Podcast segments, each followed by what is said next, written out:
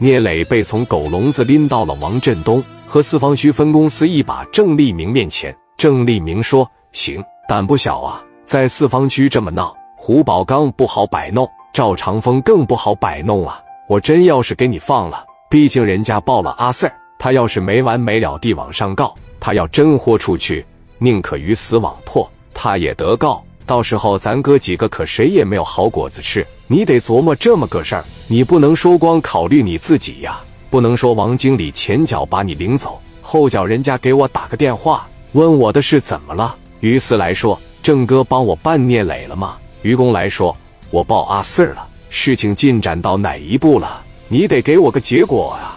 他真要是抱着这种鱼死网破的心态，我们都得耷拉了脑袋。说说吧，我真要是给你放了，你怎么办？怎么解决他们？聂磊说：“这个是很好解决。他们既然找阿四，那就是他们最后的一步打算。但凡他要是有一丁点办法。”他都不会选择报阿 Sir，我说的没错吧？打他肯定是让我打怕他了，找不着人跟我干了。要是四方区能有一个站出来替他说话，能帮他打我的社会人，他们也就不会找你了。所以你这应该是他的最后一步杀手锏了，他也窜不到哪去了。再一个，就像你说的，他真要是往上说，我也有办法。他要是想来个鱼死网破，我也能把你们摘得干干净净。我希望你们相信我。如果真对你们构成威胁的那一天，我相信死人是永远都不会开口说话的。真要是对你有威胁了，我找个没人的地方，我弄死他。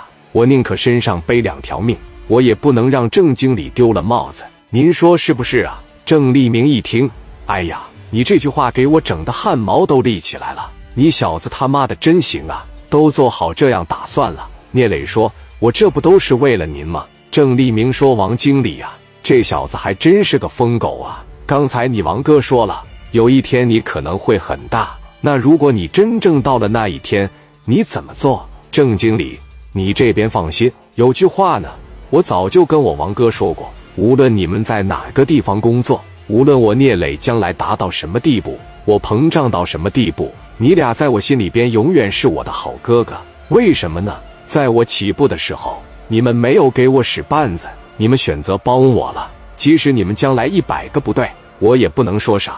聂磊说：“我手底下有个兄弟叫刘毅，我刚出来闯的时候，他家里边借给了我三千块钱。现在我把他的爹妈当做亲爹妈养着。”郑立明一听，哎呀，行啊，够胆识，有担当，还有魄力，情商也高，天生就是当大哥的料。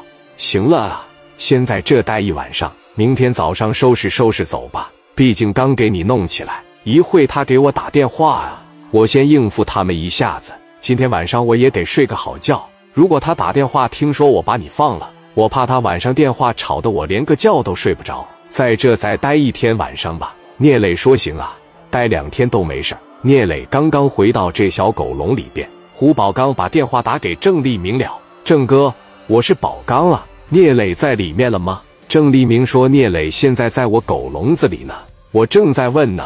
啊，哥，帮我往死里打。”郑立明说：“我必须往死里打呀。”行了，今天晚上别给我打电话了啊！他做过什么事啊？今天晚上我争取全给他问出来。过几天你再给我打电话。